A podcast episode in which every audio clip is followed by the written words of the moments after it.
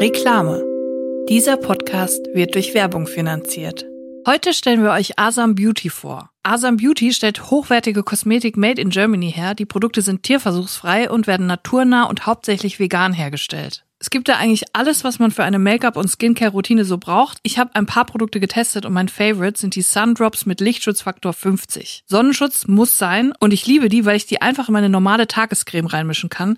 Da hat man morgens auch direkt so einen kleinen Spaßeffekt, dass man sich fühlt wie eine Alchemistin, die sich gerade was Verrücktes zusammenbraut. Wenn ihr Asam Beauty jetzt auch mal ausprobieren wollt, dann könnt ihr mit dem Code DRENIS15 15% auf fast alles sparen. Den Link findet ihr in den Show Notes. Der Code ist in Deutschland, Österreich und der Schweiz gültig. Reklame Ende.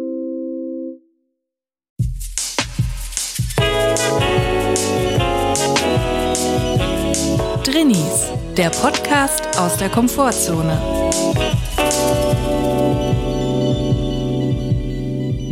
Hallo, Freunde. Hallo. Herzlich willkommen zu einer neuen Folge Drinnies. Wir hoffen, es geht euch gut und wenn nicht, ist auch okay. Wir für unseren Teil sind wieder hier vor dem Mikrofon und wir freuen uns sehr.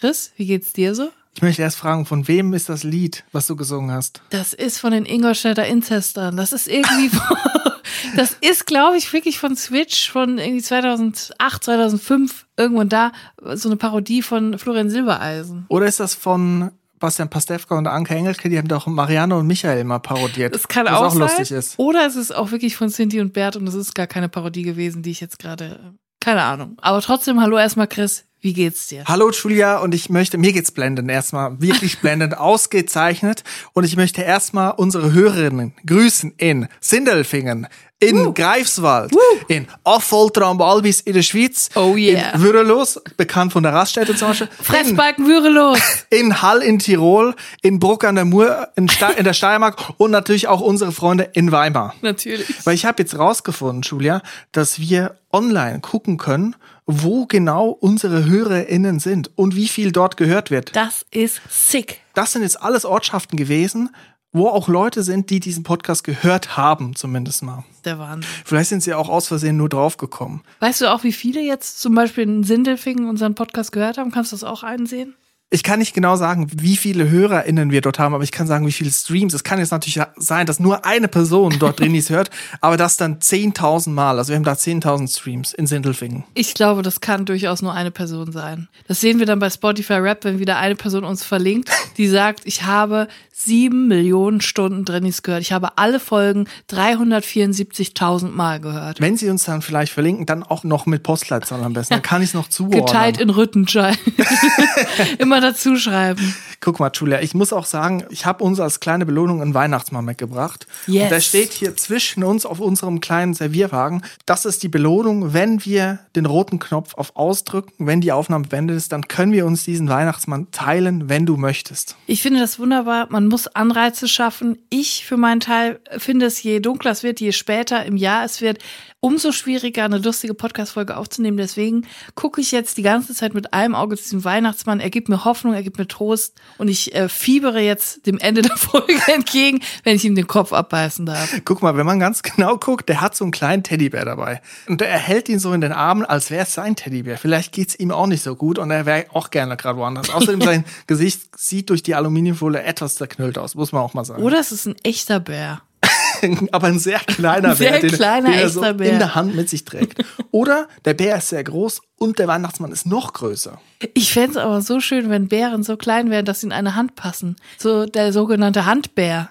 Vielleicht kann man das noch irgendwie heranzüchten. Bei Möpsen hat man es ja auch geschafft, dass sie so klein werden, dass sie in eine Hand äh, passen. Dann kann man seinen Bär immer wie so ein Tamagotchi mit sich mittragen, den Handbären. Ja, und du siehst ja, was aus Möpsen geworden ist. Denen geht's nicht gut. Und ich glaube, Außer ja, den Möpsen von Michaela Schäfer. Denen geht's sehr gut. super Gag. 150 Euro nehmen wir heute so in Stand-up auf. Aber was ich sagen möchte, meine These ist ja, meine Hypothese ist, wenn Katzen größer wären oder gleich groß wie, wie Menschen, dann würden sie uns fressen. Das, 100 Pro. davon bin ich überzeugt. Vor allem überleg dir mal, was für eine Menge von Katzenstreu du dann ins Katzenklo machen müsstest, Alter. wenn die Katze größer wäre als du. Und das Katzenklo muss ja dann so groß sein wie ein Zimmer. Ich frage mich, wenn jetzt die Katzen größer wären als die Menschen, würden die Katzen dann für uns zu Fressnapf fahren und uns dort eine Beefy kaufen, so Futter, Trockenfutter? Ja, nimmt dann die kleine Julia schon Trockenfutter oder ist sie noch bei Nassfutter? Ich glaube, Katzen würden zu Fressnapf laufen. Ich glaube, die haben einen Rucksack auf und dann laufen die. Die sind ja sehr schnell mit vier Beinen, die sind uns überlegen. Überhaupt sind Katzen uns in jeder Hinsicht überlegen. Nur ihre Körpergröße macht, dass wir sie quasi unter uns halten. Aber Katzen sind ja dann auf allen Vieren unterwegs. Also sie hätten ja ein Problem mit dem Einkaufswagen. Vielleicht hätten sie dann einen Wagen, den sie ziehen. Ein ganz neues Einkaufswagensystem, wo man den nicht schiebt, sondern zieht mit seinem Gewand, endlich bei, wie beim Klettern, wo man so ein Klettergewand muss man sich dann und dann zieht man das so durch den Fressnapfladen durch. Es gefällt mir die Idee. Es gefällt mir wirklich gut. Ich möchte auch bitte eine große Katze haben, die sich um mich kümmert. Aber wo ich jetzt auch den Weihnachtsmann sehe, ich habe ja mich lange mit dem Weihnachtsmann beschäftigt. Ich muss sagen, es ist ja auch mehr oder weniger eine Erfindung von Coca-Cola. Man denkt ja immer an sowas Christliches, aber es ist ja nicht wirklich so eine christliche Sache, der Weihnachtsmann. Es ist ja vor allem von Coca-Cola genutzt worden, diese Geschichte des Weihnachtsmannes. Und ich denke da dann auch immer nur an den, an den Coca-Cola-Weihnachtsmann, der mit dem Truck vorfährt. Weißt du, und dann kommt Melanie Thornton, die Musik, RIP übrigens, kommt, Holidays are coming, Holidays are coming, come to your door. Übrigens finde ich das mein absolutes Lieblingsweihnachtslied, noch vor Mariah Carey. Ist wirklich mein Lieblingslied. A Wonderful Dream von Melanie Thornton. Da Das- kannst du mal sehen, was koffeinhaltige Sprudelgetränke mit einem anrichten. Aber ich muss auch sagen, das Lied gefällt mir, aber nur so das Intro, dieses Geflüstere. Ja. Da, da schaudert's mich und danach bin ich aber raus. Ja, und da denke ich halt dran, wenn ich an den Weihnachtsmann denke, dass er dann mit seinem 40-Tonner vorfährt, komplett beleuchtet. Energiekrise gab's da noch nicht. Komplett LED überall, rot und grüne Lichter, total heimelig. Alle nehmen sich in den Arm, wenn der Coca-Cola-Truck kommt. Der Weihnachtsmann winkt aus der Fahrerkabine. Neben sich hat er noch seine Thermoskanne mit Matt. Und dann winkt, winkt er aus der Fahrerkabine raus. Und dann ist die Welt in Ordnung. Wir gucken alle hoch zu diesem alten, weißen Mann mit langen Haaren und denken uns, jetzt wird die Welt in Ordnung, denn gleich kriegen wir eine Gratisflasche Coca-Cola. Und dann habe ich mir auch überlegt, wenn Coca-Cola jetzt so dieses Patent auf den Weihnachtsmann hat, was ist mit den anderen? Ähm, wie nennt man das überhaupt? Limonaden? Ist Coca-Cola eine Limonade? Ist es ein Coca Coke Kokain Kokain äh, Cola-Limonade. Cola-Limonade? Kohlen. Kohlen, Colata. Was ist mit den anderen Anbietern? Was ist mit Pepsi? Haben die auch einen Weihnachtsmann, den wir vielleicht nicht kennen, weil sich Coca-Cola mal wieder in den Vordergrund gerückt hat? Ja, was ist mit dem Pepsi-Weihnachtsmann? Den mi- muss es doch eigentlich irgendwo geben. Pepsi muss doch auch mal einen Versuch gehabt haben, jetzt so einen Weihnachtsmann zu etablieren. Oder was ist mit, mit dem Freeway-Weihnachtsmann? Freeway Cola. Oder irgendwie mit dem, Der River Cola Mann. ja, oder mit dem Afrikola Zauberelf oder so. Was ist da los? Ich kann mir vorstellen, dass sie einfach nicht durchgekommen sind mit ihrem Pitch. Also Coca-Cola war einfach stärker, vielleicht auch wegen des Gewandes. Sie hatten einfach ein fancier ähm, Dress und vielleicht hatte einfach Pepsi, der Pepsi-Mann, hatte vielleicht nicht so einen ausladenden Mantel an, sondern so ein, ähm, vielleicht so einen Spandex-Anzug. So, so Ja. gymnastikmäßig in Blau. Und es war einfach nicht so feierlich. Dann haben sie gesagt, hier mit dem Turnanzug kommst du nicht weit bei uns und deine Haare sind auch viel zu kurz. Und was hast du überhaupt? Du hast keine Brille, du hast keinen Hut. Was soll das? Jetzt nehmen wir den Weihnachtsmann. Ich finde auch, man sollte vielleicht die mal jetzt ermuntern. Vielleicht hat Fritz Kohler schon lange ein Christkind, das Fritz Kohler Christkind. Die sollten mal jetzt zu einer, zu einer Gewerkschaft zusammenkommen. Das Fritzkind. Ja, die sollten mal zusammenkommen und jetzt mal gucken, dass sie, wie sie jetzt mit dem Weihnachtsmann umgehen. Auch gute Anmerkung in Zeiten von der Energiekrise. Wie macht der Coca-Cola-Weihnachtsmann eigentlich das mit dem Strom? Da doch mal Mario Barth hinschicken. Ja, genau. Am Ende stellt sich raus, dass vielleicht Gerhard Schröder der Weihnachtsmann ist von Coca-Cola und der dann mit den Energiepreisen ein bisschen hantieren kann. Günther Wallraff als Pepsi-Mann. Günther Wallraff deckt auf. Übrigens auch gestern wieder eine zwölfstündige Mahnwache gewesen vorm Burger King. Ich alleine, wieder mal alleine. Ich kämpfe immer noch dafür, dass die Mäuse am Burgerbrötchen kauen dürfen, wenn sie es wollen, weil wir sind in die Welt der Mäuse gekommen, nicht die Mäuse sind in die Welt des Burger Kings gekommen. Wann kann man dich da antreffen? Wann kann man dir da, dich joinen in deinem, in deiner Mahnwache? Immer an ungeraden Kalendertagen zwischen 9 Uhr morgens und 21 Uhr abends am Friesenplatz in Köln. Ja, das ist ja wirklich ähm, toll, was du da für uns alle Maus hältst. Ja. Julia, du hast es heute aber auch wirklich so mit den Karlauern. Ich kann mir nicht helfen. Einfach alles in meinem Kopf äh, dreht durch. Es ist diese ganz bescheuerte Zeit, äh, kurz vor Ende des Jahres. Dann hast du plötzlich 37 Sachen gleichzeitig. Ja. Äh, plus ein Umzug und jetzt auch noch Weihnachten, was dann auch noch kommt. Und dann dreht mein Kopf so ein bisschen durch und irgendwann schalte ich dann so auf Standby-Modus. Ja. Dann funktioniert man einfach nur noch. Genau so fühlt sich jedes Dreisat-Kabarettprogramm. Genau so. also bist jetzt eigentlich schon auf dem Wege auf die Dreisat-Kabarettbühne. Ja, ruf mich an. Dreisat, ruf mich an. Meinst du, ist der Weihnachtsmann ein Drini? Also der von Coca-Cola auf keinen Fall. Coca-Cola ist für mich extrovertiert. Schreiend laut. Die gehen auf alle zu, die werfen mit ihrer Cola um sich, die spritzen die aus so einem Feuerwehrschlauch auf die Leute drauf mit voller Wucht. Ungefragt, Dingen. Das ist für mich einfach extrovertiert. Ich bin eher River Cola, zurücknehmend, im Hintergrund. Lecker, delikat, nicht zu unterschätzen, aber im Hintergrund. Die Legende besagt ja, dass der Weihnachtsmann das ganze Jahr zu Hause am Weihnachtspakete knüpfen ist, am Vorbereiten für Weihnachten, dann kommt er einmal raus und dann geht er wieder. Das ist ja eigentlich schon so, wie ich auch lebe im Prinzip. Mich würde das einfach so deprimieren, die ganze Zeit Geschenke einzupacken, die nicht für mich sind. Dann immer irgendwelchen fremden Leuten die Geschenke geben. Was soll das? Das erfüllt einen doch nicht. Wer schenkt denn dem Weihnachtsmann was? Ja. Also, Ich kenne eine Geschichte von meinem Vater, und zwar in dem Ort, wo er aufgewachsen ist. Der Nachbar, der, ich weiß nicht, ob man jetzt sagen soll, dass das ein klassischer Drini ist, aber man hat ihn mal über längere Zeit nicht so oft draußen gesehen.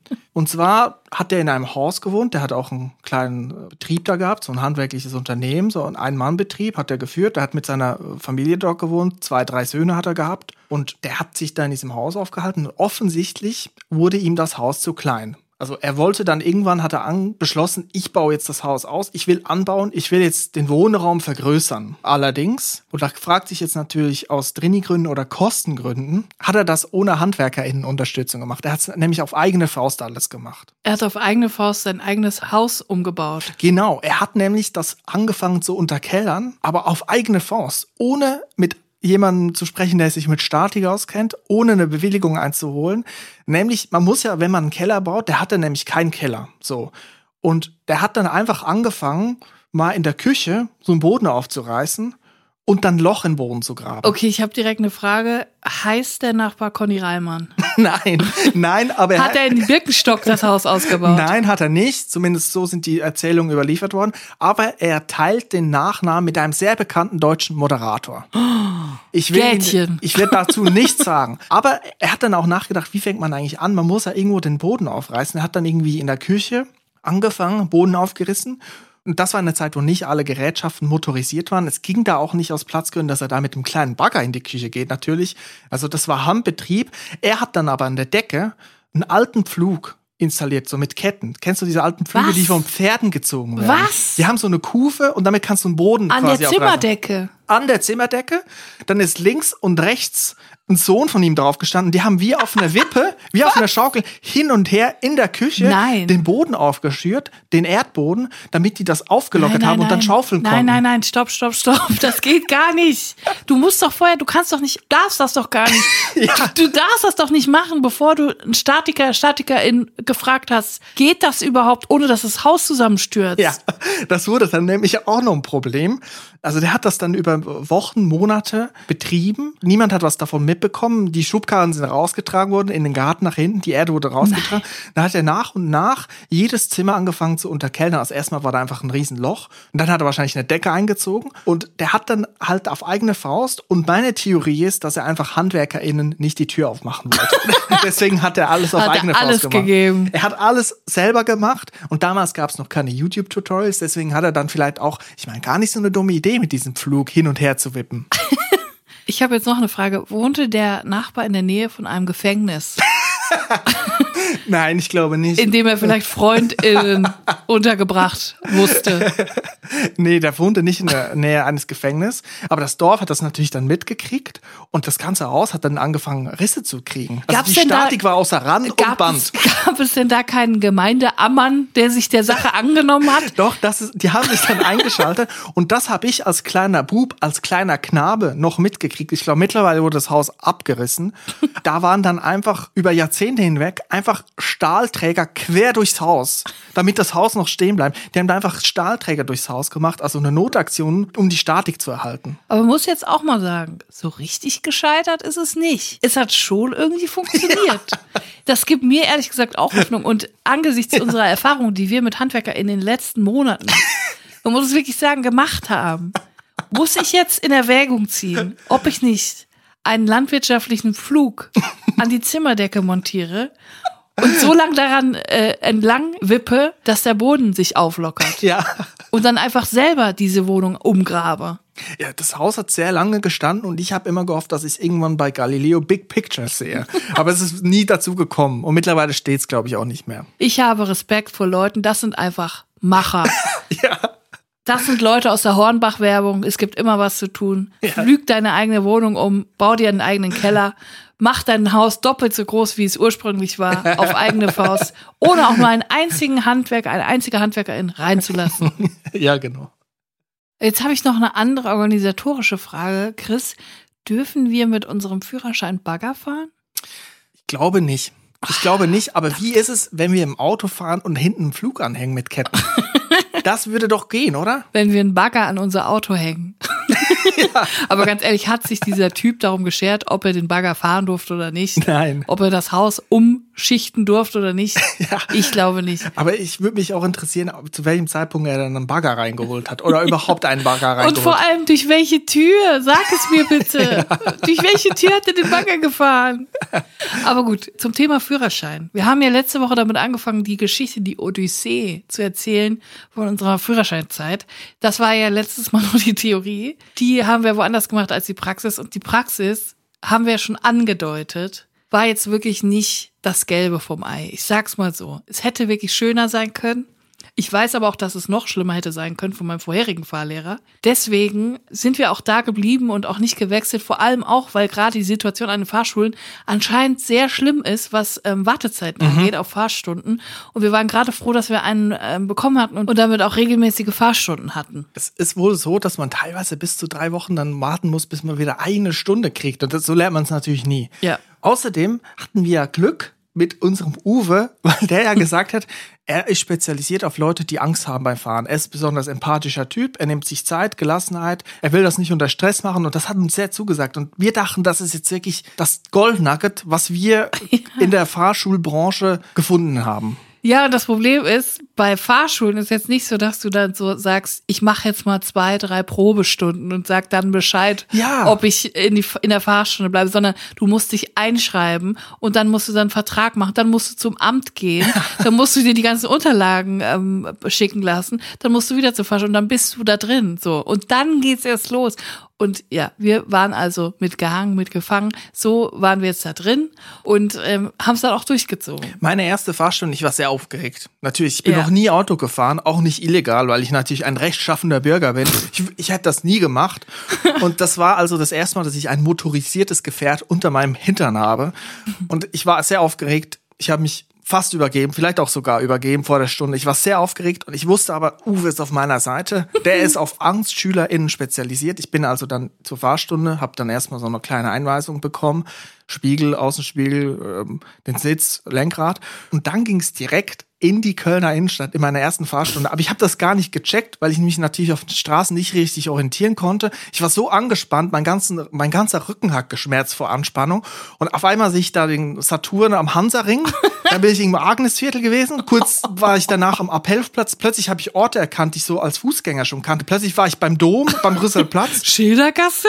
Das Wahnsinn. kenn ich. Wirklich Wahnsinn. Und das war Freitagnachmittag um 15 Uhr. Das war meine Feuertaufe. Oh mein Gott. Vor allem, ich hatte dann, du hast, kamst dann von der Fahrstunde, hast mir das erzählt und ich hatte dann so Panik. Ich dachte natürlich in meinem Kopf, gut, erste Fahrstunde, wir gehen bestimmt erstmal, fahren wir auf einen äh, leeren Industrieparkplatz und dann üben wir erstmal langsam anfahren, um die Kurve fahren und Gas geben und so. Aber nein, direkt in die Innenstadt reinfahren. Oh mein Gott, das war so sick einfach. Und du hattest ja die erste Fahrstunde ein paar Tage nach mir, wenn ich es recht erinnere. Da war, glaube ich, sogar ein Wochenende dazwischen. Und das war eines der schlimmsten. Wochenende für dich im letzten Horror, Jahr. einfach Horror.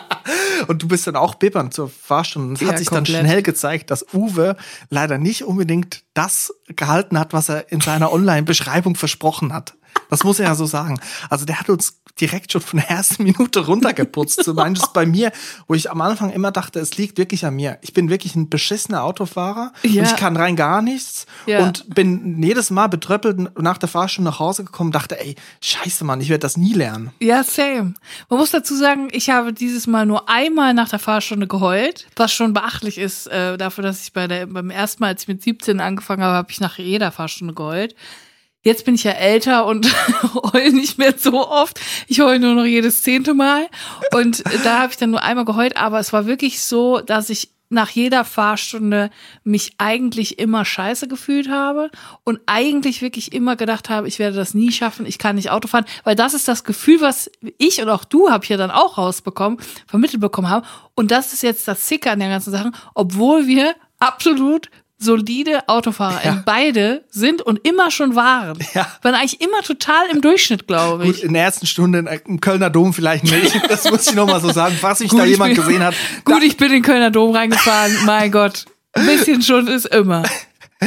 Zumal ja die Fahrstunden als, als Trainee sowieso schon schwierig sind, weil ich habe mich schon darauf eingestellt, dass es Smalltalk gibt. Man ist in dieser Zweier One-on-One-Situation und das ist, die Fahrstunde dauert eine Dreiviertelstunde, wenn man eine Doppelstunde hat, 90 Minuten, da muss man Smalltalken. Und ich dachte halt so, ja, die Person wird sich dann auf mich einlassen und dann mal so ein bisschen fragen und erzählen von sich aus, dass ich nicht so viel preisgeben muss. Ja. Und was hat sich rausgestellt? Die Person hat einfach komplett ungefiltert alles rausgelassen. Er hat es rausgeschissen ins Auto auf uns. Er hat uns damit voll gelabert. Wir waren komplett überfordert. Wir waren damit beschäftigt, uns auf den Straßenverkehr zu konzentrieren und auf die Tatsache, dass wir noch nie in unserem Leben in Köln überhaupt in einem Auto saßen, aber in Köln schon mal gar nicht. Und diesen, mit diesem Kölner Verkehr muss man auch erstmal klarkommen. Das ist einfach eine Nummer für sich. Die Straßen sind wirklich sehr eng und es stehen überall Autos. Wirklich überall kann man überall gegenfahren. Man ist wirklich sehr konzentriert, dass man die Abstände einhält und dass man vor allem kein rechts vor links oder irgendwelche Leute übersieht.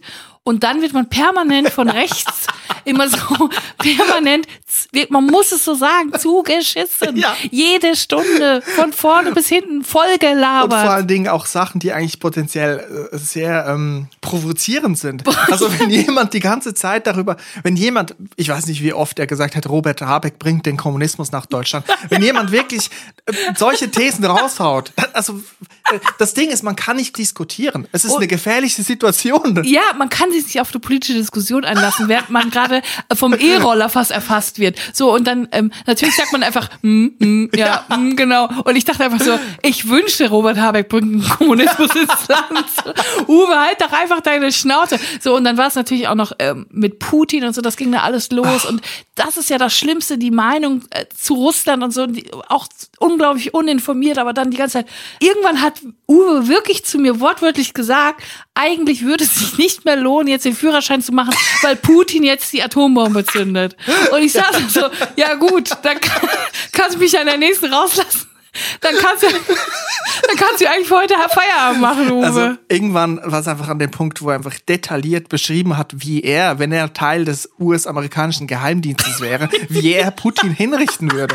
Und ich meine, und du sitzt da und musst irgendwie eine alte Frau mit die Straße Ja. lassen.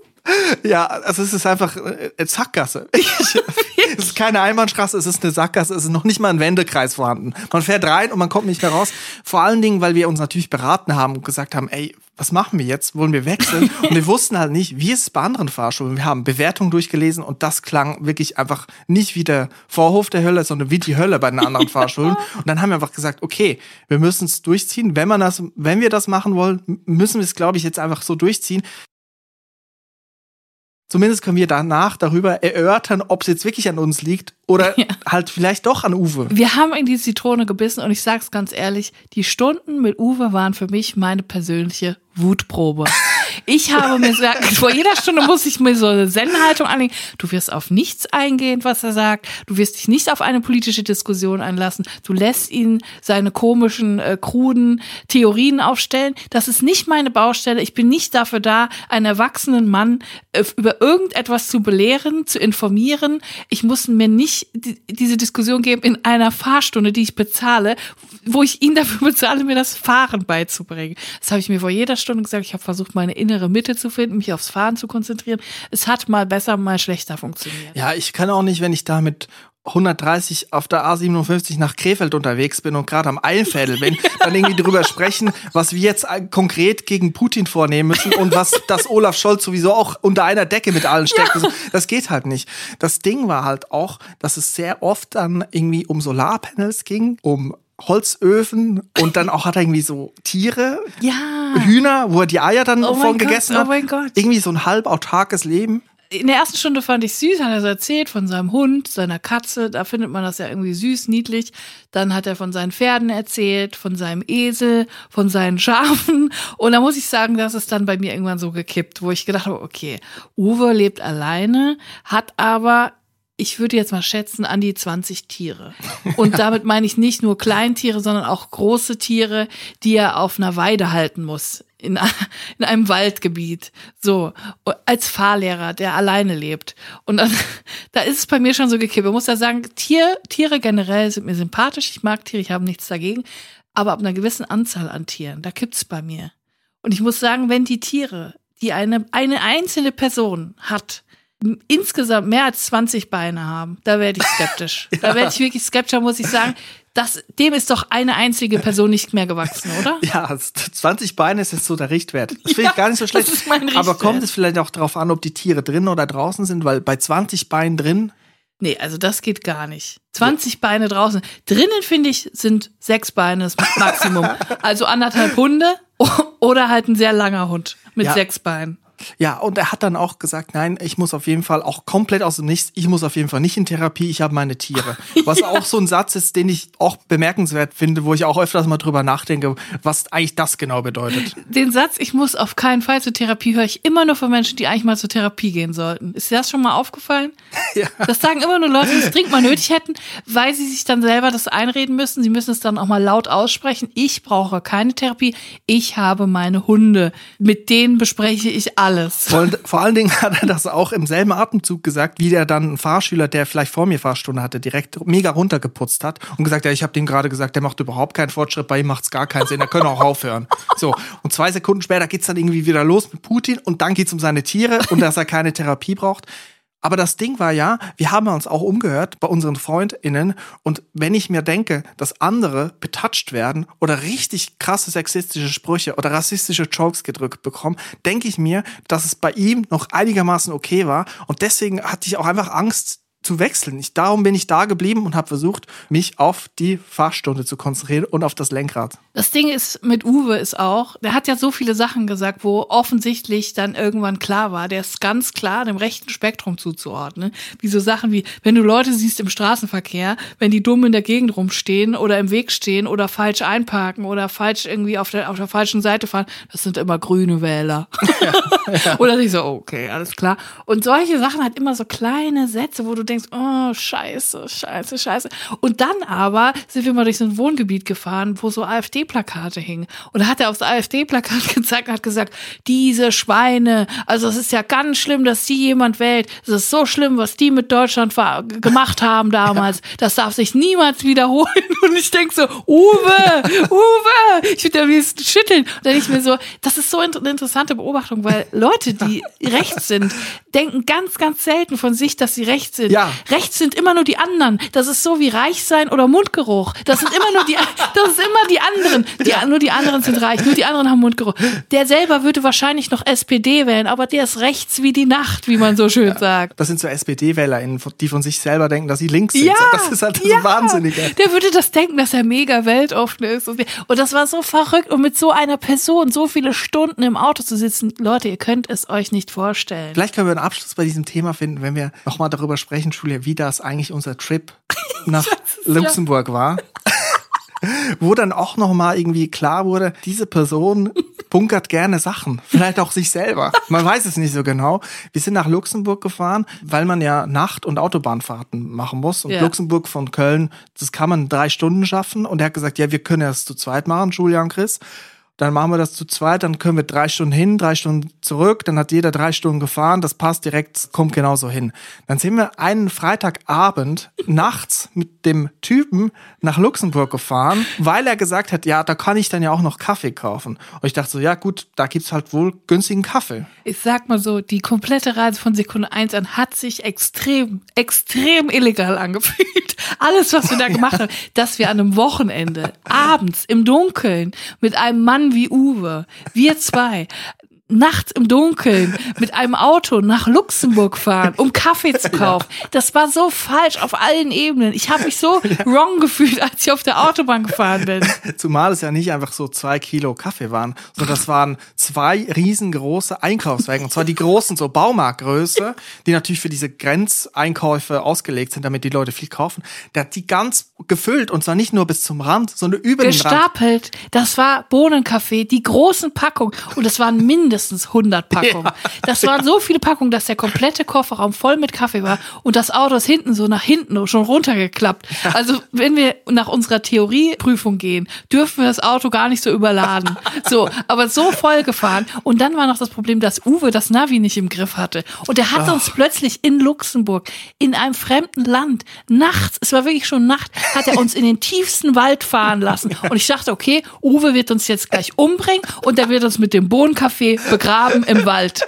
Das war sein Plan die ganze Zeit schon. Er wollte uns umbringen, weil er von uns denkt, dass wir Grünwälder sind. Weißt du, warum Bohnenkaffee? Weil Bohnenkaffee den modrigen Gestank verbirgt. Geruchsneutral. Geruchsneutral. Bitte? Julia, Bitte? Ich bin dann nachts durch Luxemburg gefahren, zitternd, mein Rücken verkrampft, die Füße verkrampft, Oh Handschweiß. und ich war froh, als wir dann wieder zu Hause angekommen sind. Und man muss ja sagen, er hat ja gar kein Hehl daraus gemacht, warum er mit uns nach Luxemburg fährt. Na, weil er einfach diese Fahrt, dies, diese Spritkosten von der Steuer absetzen kann, weil es eine gewerbliche Ja. Fahrt ist, weil es ja Fahrstunden sind. Ja klar, er hat ja auch noch getankt in Luxemburg, ist ja günstiger. Hat er auch noch dann abgesetzt, ist ja für die Arbeit. Und den Kaffee hat er ja auch für die Arbeit abgesetzt. Und hat er mir auch mal erzählt, das Finanzamt hat auch schon mal nachgefragt, warum trinken denn da so viele Kaffee bei Ihnen in der Fahrstunde? Hat er gesagt, ja, ich habe doch viele Schüler, die trinken alle Kaffee. Ich habe so To-Go-Becher für die. Irgendwie so 200 Packungen Kaffee. Oh mein Gott, ey. Ja, aber das ist ja noch nicht das Highlight gewesen. Das Highlight ist ja wirklich, dass wir dann beide in die Prüfung gegangen sind mit dem, mit dem Gedanken, mit dem Gefühl, hundertprozentig werden wir beim ersten Mal durchfallen. Wir haben das quasi eingerechnet. Wir haben gedacht, es wird wahrscheinlich auch nicht beim zweiten Mal klar. Das war das Selbstbewusstsein, was Uwe uns mitgegeben hat. Er hat uns ja wirklich nicht ein einziges Mal gesagt, das hast du gut gemacht oder das machst du gut. Du bist ein guter Autofahrer, du bist eine gute Autofahrerin. Nicht einmal. In diesem Gedanken sind wir also in die Prüfung gegangen. Wir sind miserable Fahrer. Wir werden jetzt die erste Prüfung machen. Das wird eine Probe werden. Dann wird die erste Prüfung sein. Die werden wir nicht schaffen. Und dann wird die dritte Prüfung sein. Die werden wir dann wahrscheinlich schaffen. So sind wir reingegangen. Und turns out, wir sind anscheinend sehr gute AutofahrerInnen. Wir haben beim ersten Mal beide bestanden. Und ich, ich habe es fast nicht geglaubt. Und da muss ich sagen, bei dir war es ja noch relativ unspektakulär. Normale Prüfung, sehr gut gefahren, alles, keine Zwischenfälle. Aber bei mir, jetzt muss ich kurz mal meine, von meiner Prüfung die Geschichte erzählen. Ich hatte denselben Prüfer wie du. Du hattest mir schon vorher gesagt, der ist nett. Ich habe mich dann gefreut, als ich gesehen habe, dass ich ihn habe.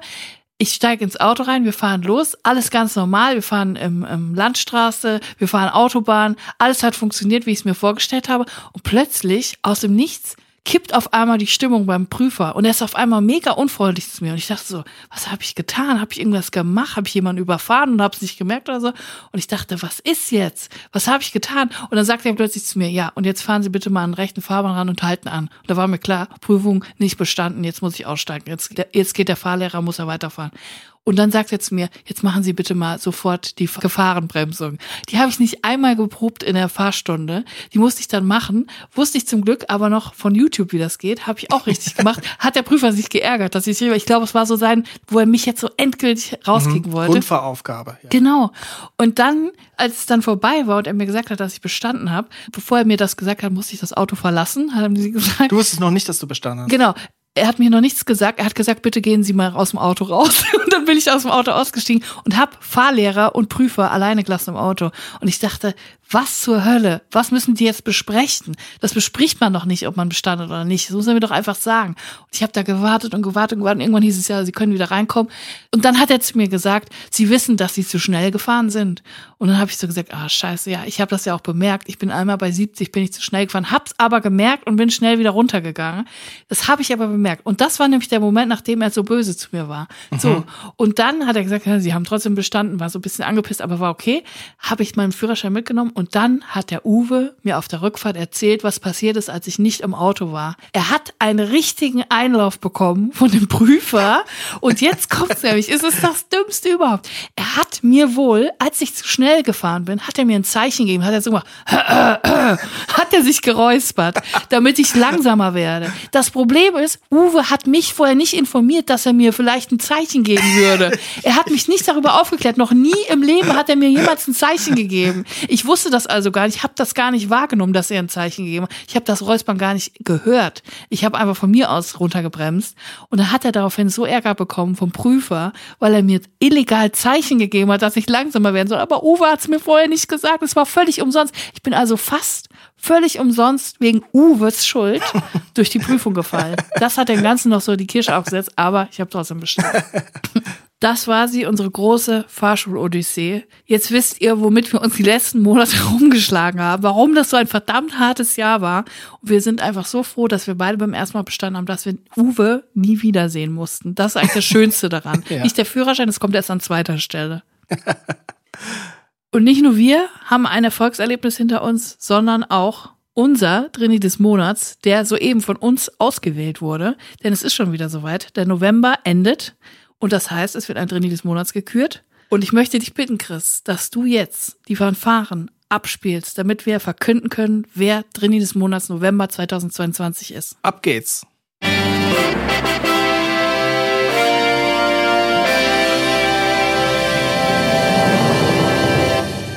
Drini des Monats November 2022 ist Marilene. Uh. Woo! Marilene. Ich weiß nicht, wie man es ausspricht. Marilene oder Marilene? Marilene schätze ich einfach mal. Ich würde einfach abwechseln, dann ist Ja, okay. 50% falsch, aber immerhin 50% richtig. Der Gedanke zählt. Ich verlese jetzt die Geschichte von Marilene.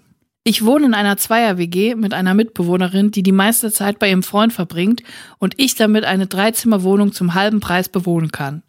Anfang November kam es nun zum angeteaserten Höllenszenario. Meine Mitbewohnerin, selbst natürlich abwesend, lädt zwei Freundinnen ein, in ihrem Zimmer zu übernachten. Die beiden wollten einen Shopping-Ausflug in die Großstadt machen. Natürlich gerne, gar kein Problem, höre ich mich sagen. Denke dabei aber das Gegenteil. Ich fasse den Plan einfach nicht anwesend zu sein und hoffe damit die fremden Gäste in meinem Zuhause einfach ignorieren zu können. Am Tag X gehe ich also zu meiner Schwester, um meinen typischen Drini-Samstag dort zu verbringen. Jogginghose, Sofa, Fernseher. Abends will ich dann aber doch in mein eigenes Bett und trete gegen 23 Uhr den Heimweg an. Die beiden shoppingwütigen Touristinnen werden sicherlich längst im Bett sein oder noch unterwegs. Falsch gedacht. Als ich zu Hause ankomme, sehe ich die Katastrophe. Alle Zimmer in der Wohnung sind hell erleuchtet. Als einzige Ausnahme mein Zimmer. Äh, Energiekrise, denke ich als erstes. Wie viel Licht braucht man bitte? Und wissen die, wer das bezahlt? Eines ist klar. Ich kann da nicht hoch. 23.15 Uhr im November. Zwei Dinge, die mich nicht davon abhalten, einen völlig sinnlosen Spaziergang durch meine Nachbarschaft zu starten, in der Hoffnung, dass bei der Rückkehr die Lichter aus sind und ich dann ungesehen nach Hause kommen kann. Also ziehe ich los und rede mir noch ein, dass mir die frische Luft gut tun wird und ich damit ja auch meinen Schrittzähler etwas pushen kann. 23.35 Uhr. Ich laufe wieder auf die Wohnung zu und kann es nicht fassen. Die Lichter sind immer noch an. Alle. Immer noch Energiekrise. Jetzt wird es wirklich absurd. Ich schleiche mehrfach um die Hausecke und versuche zu erkennen, ob vielleicht die Türen zum Flur geschlossen sind, weil ich ja mit dem Gedanken spiele, die Wohnungstür ninjaartig zu öffnen und ohne einen Ton zu machen sofort in mein Zimmer, das direkt neben der Wohnungstür liegt, zu verschwinden. Ich würde dann also ohne Zähneputzen, Toilette oder was zu trinken ins Bett gehen. Schrecklicher Plan. Und wie peinlich wäre es, wenn die beiden mich dann doch noch erwischen würden. Undenkbar. Außerdem kann ich ohne Fernglas und Leiter überraschenderweise weniger erkennen, als mir lieb ist. Vielleicht auch, weil die Wohnung im zweiten Stock ist. Es gibt nur eine Lösung. Ich gehe noch eine Runde spazieren. Nachts im November. Kurz nach Mitternacht, der dritte Anlauf, um nach Hause zu kommen. Und ich habe Glück. Alle Lichter sind gelöscht. Ich kann mich jetzt in die Wohnung begeben, mich zügig bettfertig machen und davon ausgehen, dass keiner mehr extra aufsteht, um mich zu begrüßen. Vor lauter Erschöpfung habe ich bis Sonntagmittag geschlafen und habe damit sogar die Abreise der beiden verpasst. Es gibt doch noch einen Gott. Also als Anhang und Beweis habe ich euch einen Screenshot von meinem Schrittzähler geschickt. Habe damit die Schritte der Gassi-Runde am Nachmittag einfach verdoppeln können. 12.000 Schritte. So habe ich mir meinen Samstag nicht vorgestellt. Marilene, du bist Drini des Monats für deine 12.000 Schritte, die du gegangen bist, um diesen zwei fremden Personen nicht über den Weg zu laufen, hast du den Drini des Monats Preis wirklich verdient. Ja, vielen Dank, Marilene, für die wunderschöne, schaurige Geschichte. Schaurig. Ich meine, wer will das schon? Fremde Leute in der eigenen Wohnung. Niemand. Eigentlich will man es nicht. Niemals, zu keinem Zeitpunkt will ich das. Ich weiß auch jemand, der das nicht will, Uwe. Aber darüber will ich jetzt nicht mehr sprechen. Aber fremde Tiere sind okay. ja. So, das war's wieder mal. Eine neue Folge Drinis ist zu Ende. Nächste Woche Dienstag sind wir wieder da. Bis dahin bleibt drin und bleibt gesund und wir hören uns nächsten Dienstag. Tschüss. Tschüss.